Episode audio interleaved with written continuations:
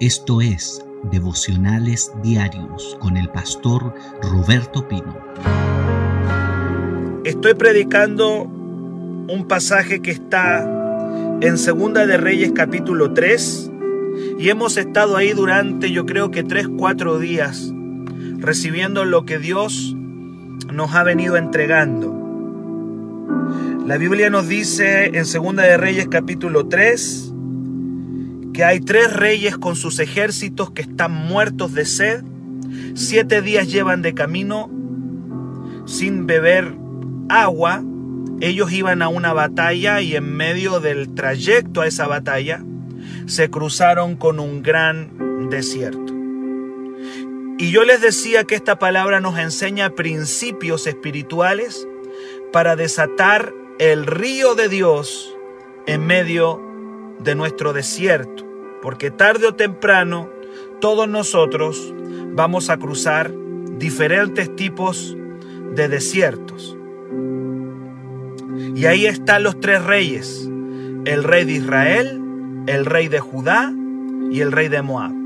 Yo le dije, el rey de Israel representa el hombre carnal, el rey de, de Judá es Josafat y representa el hombre espiritual, y el rey de Moab ese representa el hombre sin Dios. Y los tres cruzan el desierto. Eso quiere decir de que el hecho de que nosotros seamos creyentes no significa que no pasemos por momentos difíciles. Y ahí están. Y uno de los primeros principios que nos muestra la palabra para que nosotros podamos recibir la bendición en medio de nuestro desierto es consultar al hombre de Dios. Josafat dice en medio de ese desierto, dice él, ¿no hay aquí profeta de Jehová? Y efectivamente le dijeron, sí, acá hay un hombre de Dios, se llama Eliseo, y lo mandó a buscar. Número uno, tienes que saber cuando tengas la soga al cuello, cuando estés con el agua hasta el cuello, tienes que saber que hay un hombre de Dios que puede ayudarte con una palabra, con una oración, con un consejo y saber a quién recurrir. Es muy importante. Número dos, lo segundo que hace Eliseo, una vez que está ahí, les dice, tráiganme un músico, porque la adoración tiene el poder de cambiar la atmósfera de tu desierto y traer una atmósfera de fe, de esperanza, estas alabanzas que escuchamos cada mañana nos activan y nos renuevan, porque la alabanza trae. ¿Qué trae la alabanza, pastor? La alabanza trae el Espíritu Santo a la circunstancia. Sean llenos del Espíritu Santo, hablando salmos, himnos y cánticos espirituales. Bendito Dios. Es cosa de que nosotros, nosotros en renuevo tenemos un dicho, nosotros decimos que renuevo prende con agua, pero en términos espiritual. A renuevo, tú cuando vas a ir a renuevo, cuando estás en renuevo, tú colocas una alabanza y nosotros prendemos. Porque la alabanza cambia la atmósfera de un lugar. Hay gente que prende, se enciende con una alabanza. Qué poderoso. Tráigame un músico, dijo Eliseo en el desierto. Y ahí por ahí había uno todo lleno de arena, empolvado con sed. Y salió el músico. Comenzó a... tañedor le dice, tañedor. Comenzó a tocar y la atmósfera de ese lugar cambió. Quiero hablarte hoy, sábado 5 de diciembre del año 2020. Quiero enseñarte el tercer principio para traer la bendición en tu desierto. Todo lo vamos a cruzar. Busca al hombre de Dios, cambia la atmósfera con alabanza. Número 3. Verso 16. Segunda Reyes 3:16. Eliseo dijo esta palabra mientras el músico tocaba, la presencia de Dios vino y el Espíritu habló y dice así, así ha dicho Jehová, hagan en este valle muchos estanques Porque así ha dicho el Señor, no verán viento ni verán lluvia, pero este valle se llenará de agua y beberán ustedes y vuestras bestias y vuestros ganados.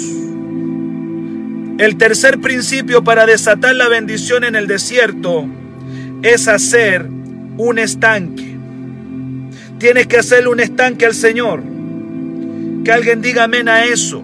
Tú no puedes hacer que el agua venga, pero sí puedes hacer un recipiente para recibirla. Dios mío, esta gente estaba cansada. Yo creo que ya querían, miraban a Eliseo y decían, este está loco. Primero, primero nos pide que le traigamos un músico, ahí está el músico, y ahora que estamos muertos de sed, que llevamos siete días sin beber una gota de agua y que estamos, que ya estamos muertos, nos está pidiendo más encima que le hagamos estanques. Porque hacer un estanque, mis queridos, significa que en el desierto donde tú estás, vas a tener que sacrificarte, dar la milla extra, dar un esfuerzo extra. Hacer estanque significa sacrificio, fe, significa una entrega total. Yo quiero que te imagines esos guerreros. Son tres ejércitos, hay muchos soldados ahí. Están arruinados, pero el Señor quería que se agacharan, aleluya, que se agacharan y seguramente con sus propias manos comenzaron a cavar esa arena seca. Comenzaron a cavar en esa arena o en esa tierra, en ese lugar donde ellos estaban. Comenzaron a cavar ahí en el árido desierto. Aleluya. Después de siete días sin agua, seguro tenían sed y mucha sed. Pero la sed, escúchame bien, es el requisito fundamental para que tú y yo seamos llenos del Espíritu Santo. El Señor no puede llenar a nadie que no tenga sed. Y ellos tienen sed, pero no iban a recibir el agua así nada más, sino que Dios les dice, es tanto lo que yo les voy a dar a ustedes, va a ser tanta la bendición que van a necesitar recipientes para recibirla. A esta altura del año alguien dice, cada mes parecía un desierto. Quiero decirte que este mes de diciembre que está terminando este año, esta temporada, Dios dice, prepara tu estanque porque el Señor lo va a llenar. Sí, amén, a ti te estoy hablando. Este año está terminando, pero no va a terminar sin su bendición. Así que aun cuando estás cansado, aun cuando estás agotado, vas a tener que agacharte, agarrar tu uñita y empezar a rajuñar la tierra. ¿Por qué? Porque el Señor va a llenar tu estanque. Lo que estabas esperando viene en el nombre de Jesús.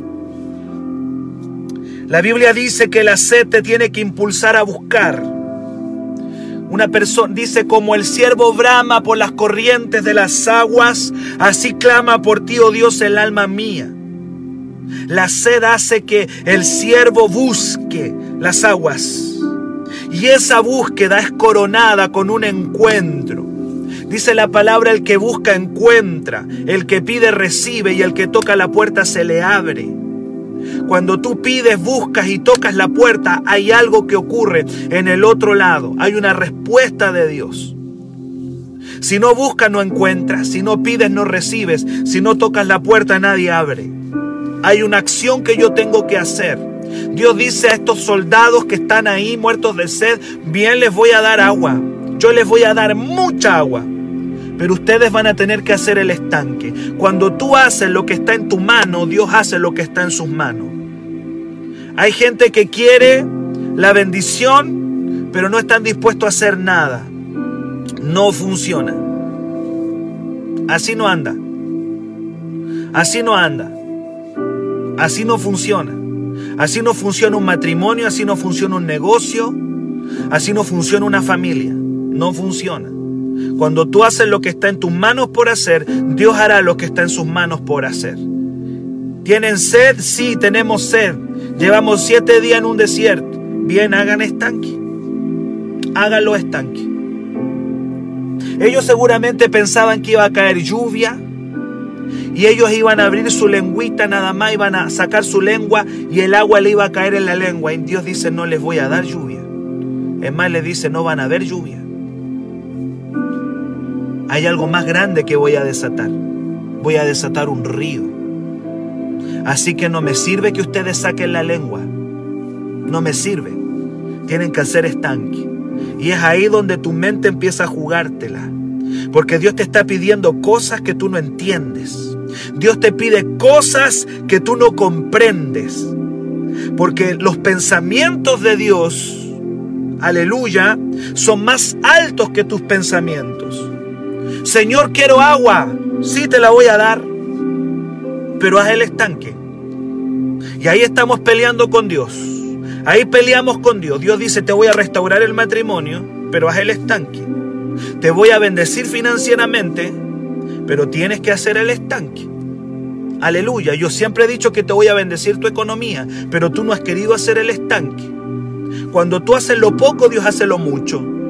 Quiero decirte que traer agua en un desierto era algo imposible, pero hacer un estanque era posible.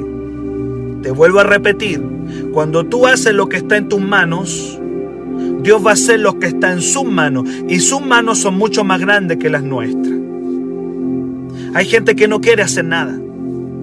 Yo, estoy, yo, yo, yo veo muchos evangélicos que no quieren hacer nada. No quieren hacer nada.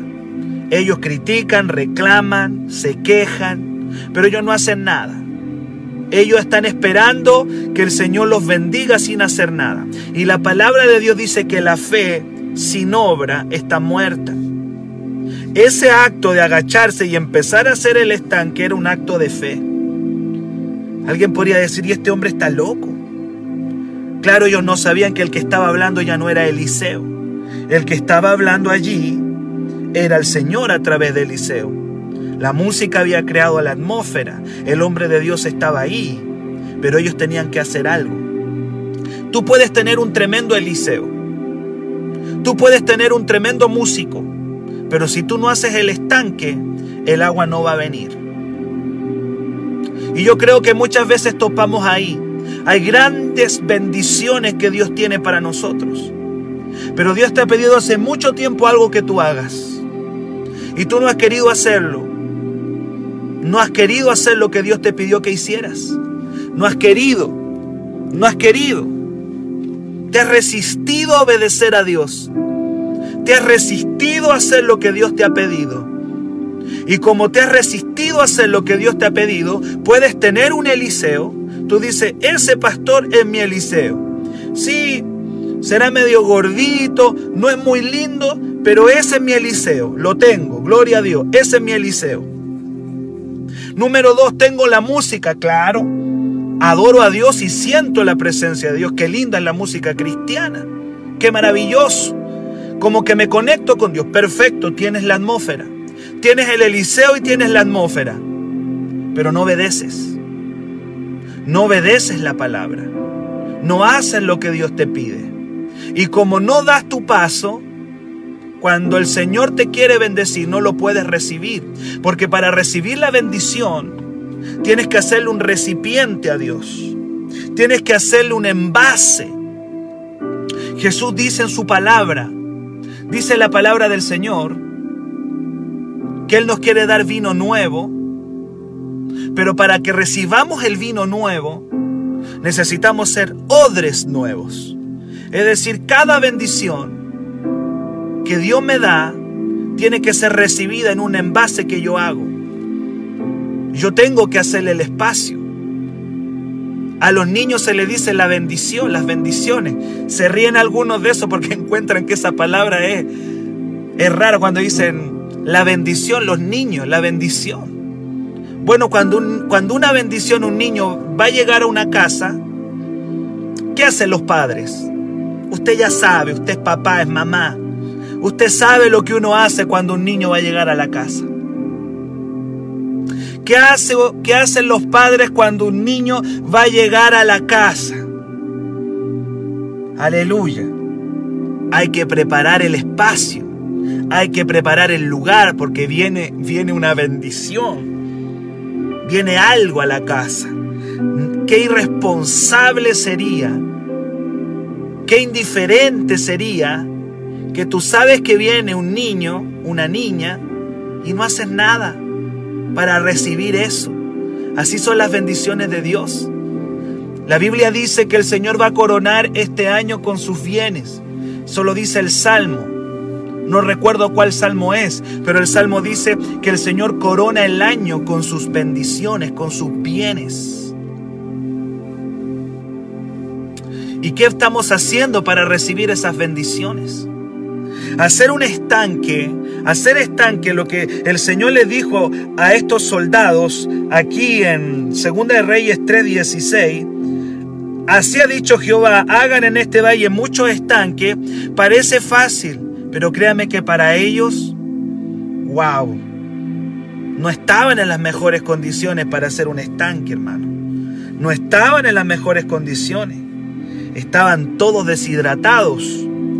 Pero el Señor no se lo está pidiendo para jugar con ellos. El Señor se lo está pidiendo porque los quiere bendecir. Dios traerá aguas a tu desierto, pero los estanques los haces tú y los hago yo. Porque la fe sin obra es muerta. ¿Cuánto me dicen amén? ¿Hay gente ahí que esté agarrando la palabra? Hay cristianos que están pasando por desiertos. Probablemente tú que me estás viendo o escuchando este devocional, puede que tú estés pasando por un desierto pero quiero decirte algo, cuando Dios te da una promesa, que viene algo nuevo para ti, cuando Dios te da una promesa de que viene una bendición para ti, escúchame bien, tú tienes que estar dispuesto a hacer tu parte. La promesa trae siempre un requisito. La promesa no llega así sola. La promesa siempre trae requisitos. Te voy a bendecir, pero tú tienes que hacer tu parte. Y siempre nuestra parte, por, eh, por lo general, siempre al 100%, tiene que ver con actos de obediencia. La Araceli me puso ahí el pasaje que yo estaba diciendo. Salmo 65, 11, un muy buen pasaje para leerlo hoy sábado 5 de diciembre. ¿Qué dice el pasaje que yo estaba buscando? Dice la palabra, Tú coronas el año con tus bienes y tus nubes destilan grosura. El Señor corona el año con sus bienes. El Señor corona el año, la coronación, la finalización de un año es con bienes, es con bendiciones. La pregunta es, ¿tienes el espacio? ¿Estás dispuesto a hacerle un lugar? Y eso implica trabajo, sacrificio, milla extra el esfuerzo adicional que tenemos que dar todos. Hay gente que no quiere dar el esfuerzo adicional. Estoy cansado, dice alguno. No, hay gente que dice, no, ya estoy chato. Ya todo un año. Yo puedo escuchar ese espíritu. No, ya la verdad que ya esto ya no, no hay más que dar. Pedro estaba frustrado a la orilla del lago de Genezaret. No había pescado nada, toda la noche anterior habían trabajado. No habían pescado nada, nada habían conseguido. Jesucristo le pide la barca. Cristo predica sobre la barca a la gente que necesitaba. Y cuando termina de predicar, le pide el esfuerzo adicional. Y le dice, vamos mar adentro, Pedro, vamos mar adentro y echa la red para pescar. En ese tiempo no habían motores, todo era remo. Le dice, rema mar adentro y echa tu red para pescar. Lo primero que sale de Pedro es decirle, ¿sabes, Señor? Toda la noche hemos estado trabajando y nada hemos pescado. Lo primero que sale de él es la palabra chilense nuestra es estoy chato. Estoy chato. Ya estoy cansado, ya, Señor, ¿cómo? O sea, yo estuve toda la noche, hemos trabajado y nada hemos pescado. ¿Y tú quieres que yo agarre los remos otra vez? ¿Y tú quieres que yo agarre el remo y otra vez me vuelva a meter? Si yo vengo de allá y no conseguí nada. ¿Cómo tú me vuelves a decir que nos metamos otra vez al mar? Pero luego sale el Pedro espiritual y le dice, pues bien, más en tu palabra voy a echar la red. Y Pedro agarró los remos y con el Señor se fueron adentro. Dice la palabra que ese esfuerzo adicional, cuando tú das el esfuerzo extra, dice la palabra que cuando él lo hizo con Cristo ahí en la barca, dice la palabra que encerraron gran cantidad de peces y su red se llegaba a romper porque ya no aguantaba la bendición. Cuando tú le haces un estanque a Dios, cuando tú haces el espacio, Dios lo va a llenar. Pero hacer el estoy cansado, tienes que darlo. Tienes que hacerlo. Hay promesas. Señor le dijo a Josué, te voy a dar toda la tierra. Desde el, desde el Líbano hasta el gran río Éufrates. Ese es, una, ese es un paño de tierra, hermano. Impresionante. Estaba entregando países enteros, desde el gran río Éufrates hasta el, desde el Líbano hasta el río Éufrates. Una cosa impresionante. Te lo voy a dar, es tuyo, Josué, te pertenece, yo te lo doy. Pero mira que te mando. Luego le dice que te esfuerces y seas valiente, no temas ni desmayes, porque el Señor estará contigo donde quiera que tú vayas. Te doy toda la tierra, Josué, pero tú, tu tarea, tu tarea es esforzarte y ser valiente. Quiero que veas estas dos palabras, esfuerzo y valentía. Eso significa, si tú da, si, si la valentía, lo contrario a valentía es flojera, es, es temor, y lo contrario a esfuerzo es flojera, significa que los más grandes enemigos de las bendiciones de Dios son el miedo y la flojera. Eso me lo entregó el Señor hace un tiempo atrás. Estuve entregando ese tema. Los más grandes enemigos de la conquista son la pereza y el miedo. Por eso es que muchos evangélicos no consiguen nada, no conquistan nada. O por pereza o por flojera hazle un estanque. El año está terminando. Y el Señor le dijo a esos soldados del desierto con la lengua seca de sed, primero les pidió músico y ahora les dice, hagan en este valle muchos estanques. Aleluya, porque el agua viene, la bendición viene, pero hay que esforzarse. ¿Qué significa ser estanque? ¿Sabe lo que significaba? Significaba que esos soldados tenían que agacharse. ¡Wow! Significaba que tenían que ir tenían que ir rodillas al piso, rodillas al suelo, rodillas al piso. Aleluya. Humillación. Y con sus propias manitos comenzar a cavar para hacerles estanque a Dios. Cavar un pozo en términos espirituales significa esfuerzo adicional, sacrificio, entrega total. Usted no debe olvidar que esos reyes están exhaustos y cansados, pero Dios le está pidiendo el esfuerzo extra. Escuche bien lo que le voy a decir. Quien no está dispuesto a pagar el precio de un esfuerzo extra, no va a beber del río de Dios. La mayoría del tiempo cuando hemos recibido presencia, unción y gloria es porque nos pusimos en las pilas con Dios. Cuando alguien se pone las pilas con Dios, se levanta temprano a orar. Cuando alguien se pone las pilas con Dios, aparta un tiempo para leer la escritura. Cuando alguien se pone las pilas con Dios, se dispone a servir al Señor. Cuando alguien se pone las pilas con Dios, comienza a entregarse al 100 en todas las áreas de su vida, no solamente en lo que te gusta. Queremos el río, queremos el agua, queremos la bendición, pero tenemos que hacerle un espacio, un estanque Lo que Dios nos está pidiendo es un recipiente para recibir lo que Él nos va a dar. Cuando Dios le pide a su pueblo el esfuerzo extra es porque el río está preparado. Quiero decirte que el Señor va a coronar el año con sus bienes.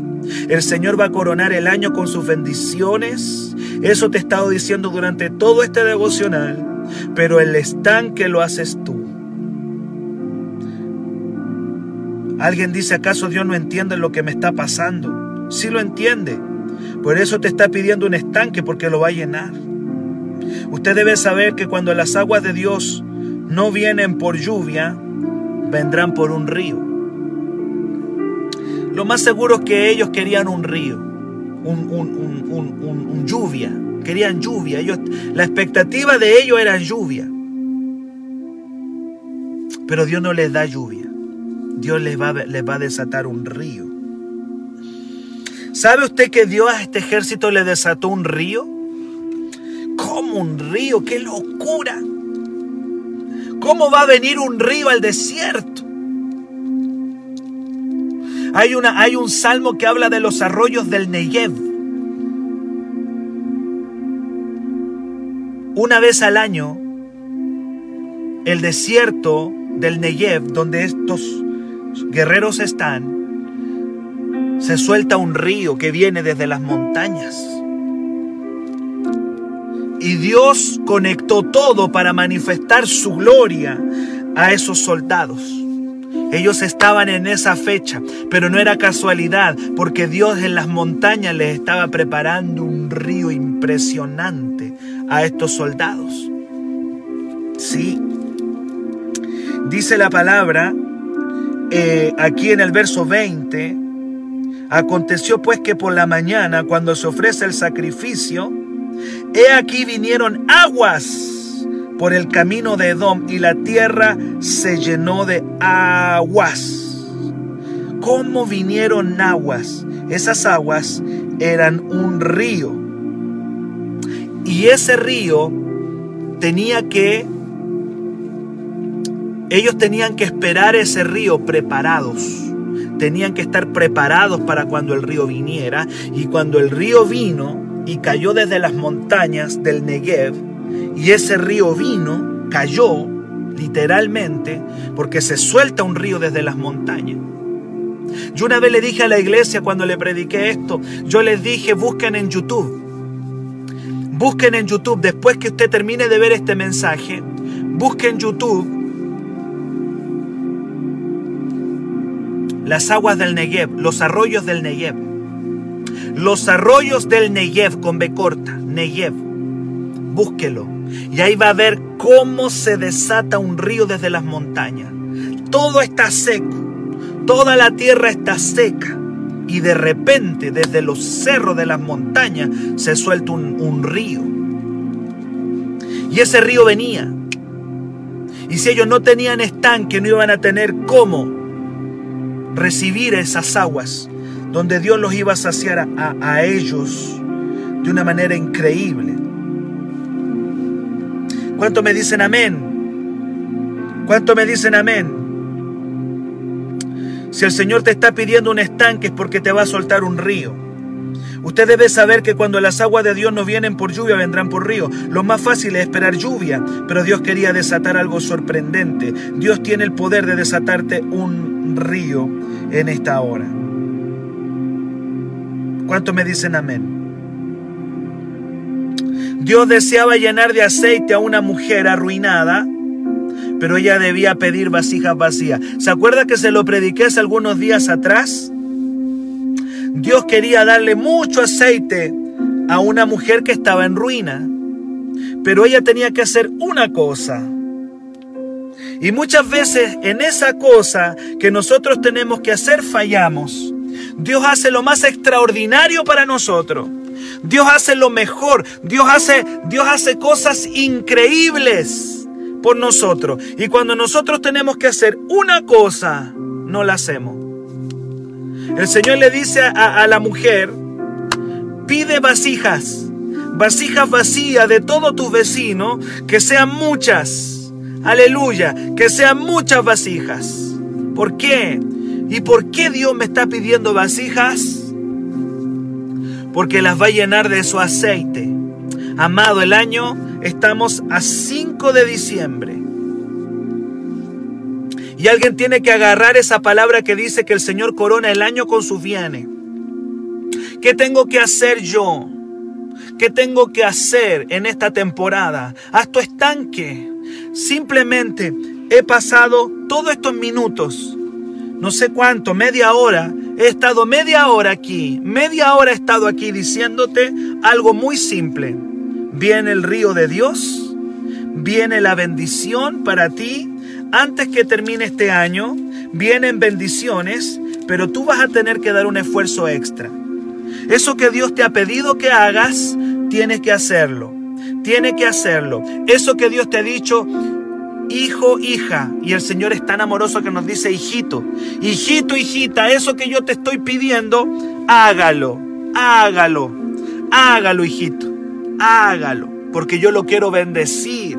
Si Dios te ha pedido a ti, aleluya, que ores, ora. Si Dios te ha dicho, hijita, ¿por qué no te levantas más temprano a buscarme? Hágalo, hágalo. Esfuerzo extra.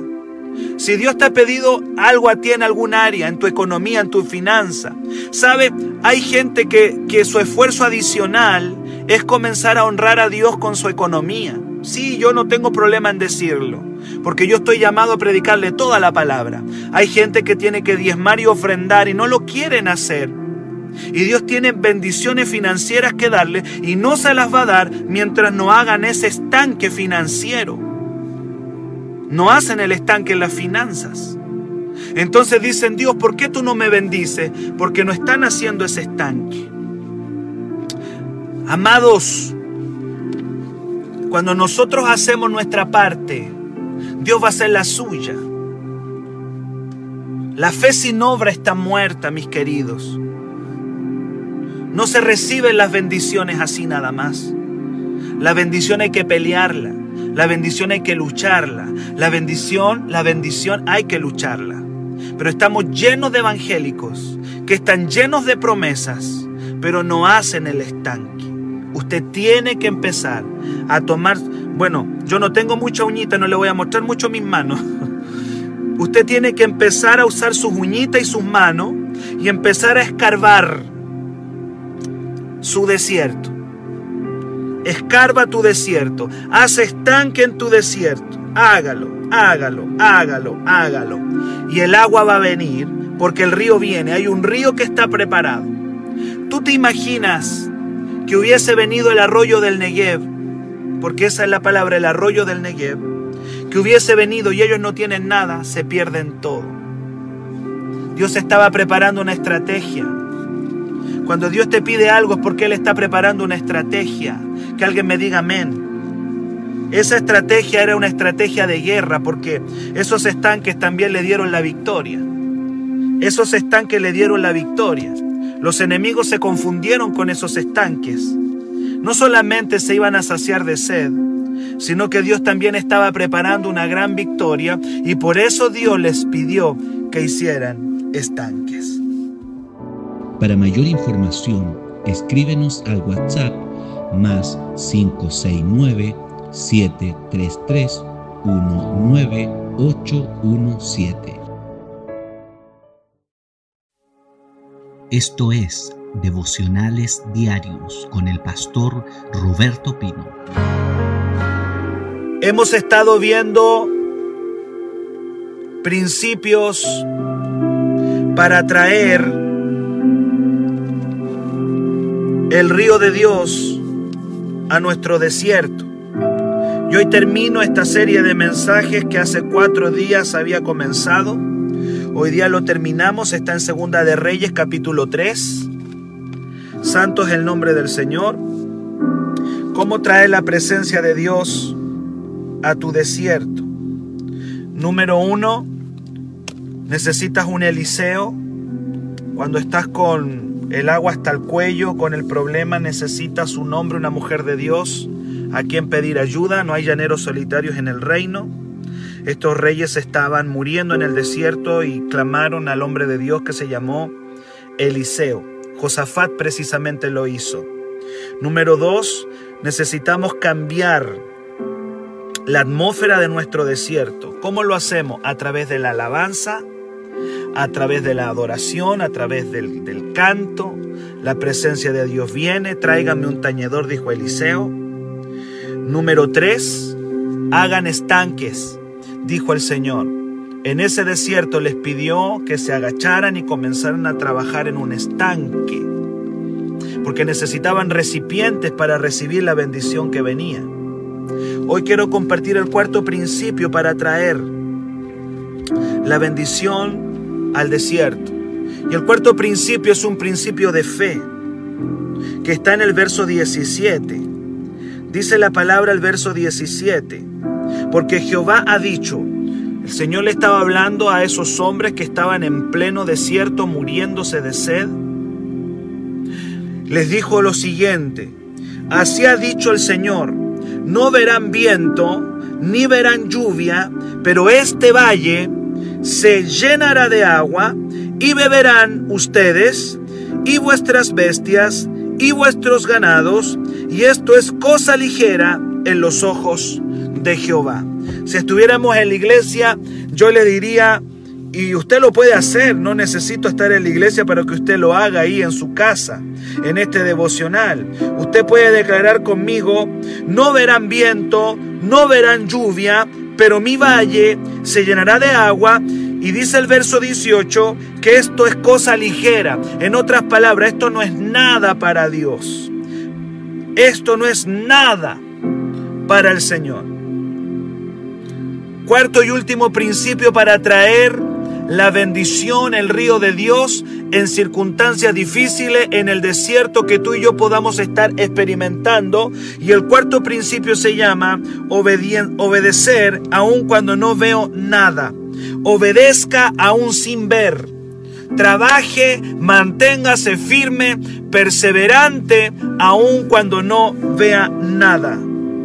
Que Dios nos ayude en esta mañana. Escuche bien, el mayor triunfo de la fe es mantenerse en obediencia aun cuando no veo ninguna señal de la respuesta de Dios. Todos queremos ver alguna señal de la respuesta de Dios. Pero el Señor dice en esta mañana, el Señor te dice, tienes que creer, tienes que mantenerte firme en la promesa que Dios te dio, aun cuando no haya ninguna señal, ninguna, ninguna señal de que Dios lo va a hacer. Qué difícil es mantenerse firme en la promesa aun cuando no veo nada. Y alguien me pregunta, ¿y qué me va a sostener entonces? La promesa basta. Quiero que alguien escriba en los comentarios, la promesa es suficiente, la promesa basta. No necesitas señales. La palabra de Dios es suficiente para mantenerte en la circunstancia. La palabra. La palabra, la palabra, la palabra, la promesa, la promesa. Hay algo que nosotros declaramos, si Dios lo dijo, Él lo hará. Pero es que no veo nada. Pero es que si Dios lo dijo, Él lo hará. La promesa es suficiente. La promesa es suficiente. La promesa basta. Declare eso ahí en su casa y si quiere lo escribe en esta mañana. Voy a obedecer al Señor aun cuando no veo nada. Aun cuando no veo nada. Es más, aun cuando la cosa se pone peor, lo voy a, lo voy a obedecer al Señor. Todos esperamos ver alguna señal de que algo va a suceder. Pero a veces Dios hará algo más grande de lo que nosotros pensamos o imaginamos. Quiero ver algo, pero el rompimiento va a ser tan grande que te va a sorprender lo que Dios va a hacer. Dios le dice a este ejército sediento, no van a ver nada, pero yo voy a hacer algo grande. No verán viento, no verán lluvia, pero este valle será lleno de agua y beberán ustedes y vuestras bestias y vuestros ganados, y esto es cosa ligera a los ojos de Jehová. Señor, tú me prometiste que mi familia se iba a convertir, pero los veo cada vez más endemoniados. Señor, tú me dijiste que mi matrimonio iba a restaurarse, pero veo eso cada vez más lejos. No verás viento, no verás lluvia, no verás nada, pero Dios lo va a hacer. Sí, a ti te estoy diciendo, Dios lo va a hacer. Pero yo quiero ver alguna señal. No, no vas a ver nada. Dios te dice, no vas a ver nada. La promesa es suficiente. No necesitas nada más que creer a lo que Dios dijo. Estos soldados, estos guerreros que están en pleno desierto mirarían para arriba, para el cielo, y ellos estaban esperando el agua desde el cielo, pero el Señor dice, no la voy a sacar desde el cielo. Voy a hacer algo mayor. Porque su expectativa era lluvia, pero Dios le iba a dar un río. Nunca se imaginaron un río, ellos esperaban que cayera un, un aguacero desde el cielo y para que haya un aguacero se necesita viento, aleluya, se necesitan nubes. Pero a veces no van a venir nubes, no va a venir nada y Dios lo va a hacer igual. Hay gente que está mirando su cielo esperando alguna nube. El Señor te dice, deja de esperar la nube, Dios lo va a hacer igual. Porque Dios tiene maneras múltiples. El Señor tiene miles de formas de hacerlo.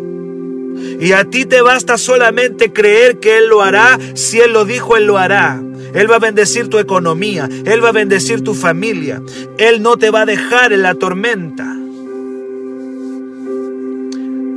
Yo me imagino a esos soldados mirando para el cielo, esperando agua. Y Dios no se las dio. Así que no iban a ver ninguna nube. Era como decirle, no van a ver nube, no van a ver viento, no van a ver nada, pero yo los voy a bendecir. Siempre estamos cantando una alabanza que dice, aunque no pueda ver, está sobrando, siempre está sobrando. Fácil cantarlo en la iglesia, pero qué difícil cantarlo en la camilla de un hospital Qué difícil es cantar esto cuando recibes el diagnóstico médico terrible. Cuando una persona está frente a la prueba, se hace más difícil decir, aunque no pueda ver, estás obrando, siempre estás obrando. Lo cantamos nosotros en los devocionales, lo cantamos aunque no pueda ver, aunque lo que estoy viendo parece peor, pero yo sé que lejos de mis ojos naturales, que lejos de mis cinco sentidos naturales hay algo que Dios está haciendo. Por eso yo le dije, número uno, usted tiene que tener un Eliseo. Yo ya lo he predicado en los devocionales pasados. Número dos, cambia el ambiente con su alabanza. Número tres, haga su estanque. Y número cuatro, obedezca aún sin ver. Crea sin ver. Crea sin ver, crea sin ver. Te lo vuelvo a repetir. Busca tu Eliseo, cambia tu ambiente con adoración, trabaja en su estanque y crea sin ver. Hoy estoy hablando del creer sin ver. No verán viento, no van a ver lluvia, pero el valle Sí, el valle seco, el valle del desierto, se va a llenar de agua. En otras palabras, no va a haber ninguna señal previa. Va a ser como la venida de Cristo. Va a ser tal cual como la venida de Cristo. Cristo va a venir de sopetón, aun cuando la palabra dice que vendrá como ladrón en la noche para algunos, aun cuando hay algunas señales que Él nos muestra en su palabra, pero para algunos va a ser un golpe fuerte. En lo natural siempre queremos ver. A Tomás, el discípulo, el apóstol, le dijeron, Jesús resucitó, le dijeron a Tomás. Hay varios cristianos que son Tomás. Hay varios cristianos que son medios Tomás. Tomás le dijeron, Jesús resucitó. Y él dijo, si no veo la señal de los clavos en sus manos y si no meto mi dedo en, en sus manos y en, en su costado, no voy a creer. Jesús lo dejó hacer todo eso. Le dijo, bueno, mete tu mano aquí en mi mano, coloca, coloca tu dedo aquí en mi costado. Pero luego le dice, el Señor le dice a Tomás, porque has visto, Tomás, creíste, pero bienaventurados, felices los que no vieron y creyeron. Porque la fe trae un gozo que no te lo pueden dar las señales. Tú puedes estar en la tormenta más grande, pero cuando viene la convicción de fe, tú estás tranquilo, tú estás en paz, tú estás lleno de gozo. La tormenta está golpeando a tu alrededor y la gente dice, ¿qué le pasa a este? Es que tú ya tienes la fe. Es que ya la fe vino, la convicción vino. Porque me has visto, Tomás, creíste. Bienaventurados los que confiaron en mí sin ver nada, los que se mantuvieron firmes en medio de la prueba, porque la palabra es suficiente. Yo partí diciendo, la promesa es suficiente para nosotros antes que termine este año. La promesa, la palabra, lo que Dios dijo es suficiente para mí, aunque yo no pueda ver, aunque yo no pueda ver. La verdadera fe no necesita señales para descansar en la promesa. La fe simplemente descansa y cree y lo deja en las manos de Dios y mantiene trabajándote en tu estanque. Tú haz tu estanque nada más. Tú trabaja en tu estanque, no te preocupes. Tú haz lo que Dios te dijo que tenías que hacer y Dios hace lo que Él te dijo que iba a hacer. Eh, trabajamos con Dios, queridos, trabajamos en equipo. Yo hago mi estanque y Dios hace lo imposible. No sé cómo lo hace Él. Yo no sé cómo un ingeniero, cómo un arquitecto hace edificios. No tengo idea cómo hace edificios. Solo puedo ver luego los edificios. Y podemos entrar en esos edificios. No tienes que entenderlo para disfrutarlo. Por ahí un predicador decía, yo no sé cómo funciona mi cuerpo, no conozco mucha biología de cómo funciona el cuerpo, pero estoy respirando. No sé cómo, cómo funcionan los pulmones, pero en estos momentos estoy respirando. No necesito entenderlo para disfrutarlo.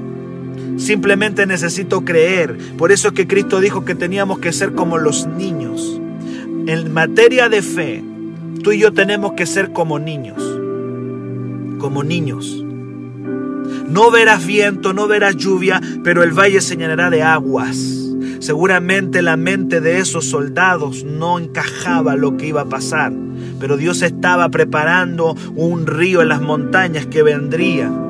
Se llamaban los arroyos del Negev. Hace tu estanque nada más. Eso es lo que tienes que hacer. Haz tu estanque y Dios lo va a hacer. ¿Cuántos están ahí? Me dicen amén en esta mañana. Pablo dijo en 2 de Corintios 5 del 6 al 7, así que vivimos confiados siempre. Mire lo que dice Pablo, así que vivimos confiados siempre.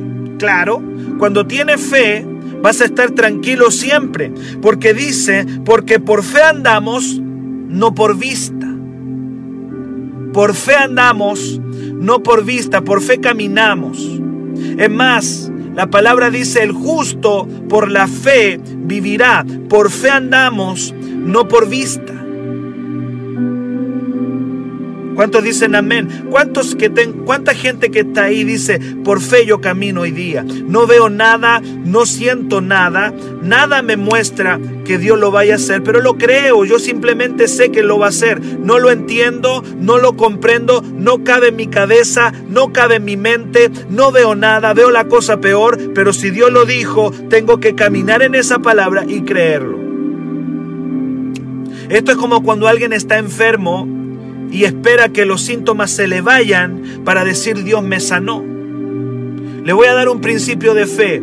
Usted tiene que creer aun cuando los síntomas permanezcan. Wow, eso, eso, eso que, esto, eso que estoy soltando, hermano, te va a salvar la vida en algún momento. Tú no tienes que esperar que se vayan los síntomas para creer que Dios te sanó. Los síntomas permanecen en tu cuerpo, pero tú ya sabes que Dios te sanó. Es simple. Es simple pero complicado a la vez. La fe es, dice la palabra aquí, vivimos confiados siempre porque por fe andamos, no por vista. Aleluya. Sé que Dios lo hizo y punto. Pero yo espero una señal. Yo espero que algo ocurra. Yo espero a que algo, algo natural para poder tomarlo. Que Dios nos ayude. ¿Sabe lo que dice Hebreos 11.1? Se lo repito. Hebreos capítulo 11, versículo 1 dice, la fe la convicción de lo que no se ve. ¿Qué es una convicción? Convicción es una seguridad. Convicción es una certeza de lo que yo estoy pensando ya es. Convicción de lo que no se ve. Tengo una seguridad de lo que no estoy viendo, pero estoy seguro. No lo veo, pero, pero estoy seguro de eso. No lo logro ver. Mis sentidos naturales no me lo muestran, pero lo creo. Por eso que el Señor le estaba enseñando a Josafat, al rey de Moab y al rey de Israel, que estaban ahí los tres reyes con sus ejércitos, ustedes no van a ver nada, pero el valle se va a llenar de agua. Tú no necesitas verlo para creerlo. Primero creo y después lo veo. Ese es el orden de Dios. Hay gente que quiere hacer todo lo contrario. Tengo que ver para creer. Dios dice, no, primero cree y luego lo vas a ver. Que alguien lo agarre. Que alguien agarre eso. Yo lo creo primero, lo agarro, estoy seguro en eso y luego lo voy a ver. No es lo contrario. Eso no se llama fe. No sería fe. La fe no necesita señales externas para creer la promesa de Dios. Escuche bien, sin importar el panorama, sin importar lo que siento, me siento terrible. Alguien puede decir me siento terrible, me siento enfermo, pero creo, sin ver, sin sentir, aun cuando no lo entiendo, yo creo lo que Dios me dijo. Si Dios lo dijo, Él lo va a hacer, aunque yo no lo vea. Antes que termine este año, debes creer que si Dios lo dijo, Él lo hará. Pero nosotros muchas veces no caminamos en fe, caminamos por vista. Y estamos esperando señales, estamos esperando el viento, estamos esperando la lluvia. Estamos esperando viento y lluvia. Tenemos expectativas equivocadas. Y Dios tiene maneras increíbles, multiformes. La Biblia habla de la multiforme, diferente forma en que Dios puede hacerlo. Aunque tú no lo veas, hay algo que Dios está preparando para ti antes que termine este año. Vamos a entrar a una temporada de fe. Yo declaro que vamos a entrar a una temporada de fe, no de vista, sino de fe. Usted tiene que seguir haciendo su estanque. Haga su parte y Dios va a hacer la suya. Usted tiene que seguir haciendo su estanque, aunque no vea, aunque no entienda, porque la fe es obediencia ciega a la palabra. Vuelvo a declarar eso, la fe es obediencia ciega a la palabra. Quiero terminar diciéndole lo siguiente este día domingo 6 de diciembre. Escuche bien esto porque esto nos va a dejar marcando ocupado, como decimos. Durante la noche, los pilotos de aviones no pueden ver nada. ¡Wow! ¡Qué tremendo! Aquellos que en algún momento hemos viajado en avión de noche, hermano. ¡Wow! Yo le digo eso. Durante la noche los pilotos de avión no pueden ver nada. Aún así, logran pilotear ese avión de un lugar a otro. ¿Cómo lo hacen? Es más, a veces entran en bancos de niebla terrible, terrible. Ellos se meten, esos aviones se meten en unos bancos de niebla donde el piloto no ve absolutamente nada por el, voy a decir, el el, el, parabrisa del avión. No ve nada, nada, nada, no ve nada. Ya sea en la noche o en los bancos de niebla. Son tremendas aviones. Y ahí va la gente, entregadita. Se entrega la gente al avión y el piloto no ve nada. Ahora la pregunta es, ¿cómo lo hace? Simplemente el piloto sigue la información que le entregan los instrumentos de navegación. Él está siguiendo instrumentos como el altímetro, los lectores de velocidad, brújulas. Él va viendo, él va, viendo el panel. Él simplemente tiene que ver el panel, altímetro, lectores de velocidad, brújulas, controladores de tráfico. Ese hombre va volando a ciegas es un, es un volar a ciegas en lo natural, pero él tiene que ir siguiendo los instrumentos de su navegación. De la misma manera, hay momentos en que tú no vas a ver nada. Hay momentos en que, en que no vas a, vas a tener que volar a ciegas y lo único que vas a tener que ver es este instrumento de navegación. Este es el instrumento de navegación del cristiano. A mí me parece que muchas veces en la pesca pasa exactamente lo mismo. Hay momentos en que la neblina te agarra. Hay momentos en que la niebla te va a agarrar y no vas a ver nada, pero vas a tener que seguir este instrumento de navegación. Las promesas de Dios están aquí. Aunque tú no puedas ver, Dios está obrando. Eso se cumple tanto en, en el aire como en el mar. Instrumento de navegación. Te muestro tu instrumento de navegación. Aquí está tu instrumento de navegación. Aquí están las coordenadas. Aquí está, esto te va a salvar la vida. Esta palabra te va a salvar la vida en los momentos en que tú no ves nada. Y vas a tener que mantenerte creyendo aunque no veas nada. A veces no va a haber nada. A veces se navega ciega. Por el Señor dice, pero el Señor dice, la fe, la certeza de lo que no se ve. Tienes que creer, tal cual como ese piloto cree en sus instrumentos de navegación, de la misma manera tú vas a tener que creer en la promesa de Dios, aun cuando en lo natural tú estás viendo que todo anda mal. Tú tienes que estar tranquilo en la noche, en la noche de navegación Tienes que estar tranquilo. El piloto no puede perder la calma. ¿Tú te imaginas que el piloto pierda la calma cuando no ve nada en su parabrisas hacia adelante? Solamente está viendo blanco porque hay una neblina o solamente está viendo todo oscuro. ¿Tú te imaginas que el piloto se desesperara? Pero ese hombre sabe de que mientras la nave está bien y mientras todo está correcto en los instrumentos de navegación, significa que Él va a llegar. Es más, hay veces en que la torre de control le va a hablar. Y ese es el Espíritu Santo, que hay momentos en que te va a hablar, porque tú puedes hablarle a la torre de control. Señor, no veo nada. Señor, está todo mal, pero hay momentos en que tú vas a hablarle a la torre de control y le vas a decir, Señor, no veo nada. Y Dios te va a decir, tranquilo hija, tranquilo hijo, vamos bien, vas a llegar, te queda poco. Tranquilo, vas bien. La palabra es no te desesperes aun cuando no veas nada.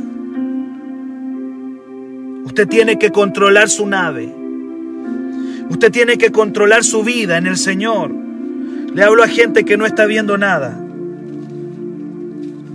Y yo quiero terminar con una palabra que está en Primera de Corintios 2:9. ¿Qué dice Primera de Corintios 2:9? Primera de Corintios 2, verso 9. Esto lo declaro para ti al final, terminando el año 2020. Dice el Señor, está escrito, cosas que ojo no vio. No necesitas ver. Cosas que ojo no vio. Cosas que oído no oyó, ni han subido en corazón del hombre, son las que Dios ha preparado para los que le aman. No necesito verlo, no necesito oírlo. Aleluya. Solo sé que Dios está preparando cosas gloriosas porque yo le amo. Y yo sé que tú con todos tus defectos y errores como los míos, amas a Dios y aun cuando en, delante de tus ojos estás viendo negro o estás viendo todo blanco como esa neblina donde entran los barcos o donde entran los aviones, vas a tener que creer en tu instrumento de navegación. Aquí está. Cosa que ojo no vio, ni oído yo, ni han subido en corazón de hombre, son las que Dios tiene preparadas para ti. Con este libro, con este instrumento de navegación, vas a llegar a puerto seguro. No te desesperes. Antes que termine este año, Dios lo va a hacer. Pero el Señor está buscando fe. El Señor está buscando fe de ti. ¿Cómo terminó la historia? Porque tengo que terminar con Segunda de Reyes capítulo 3.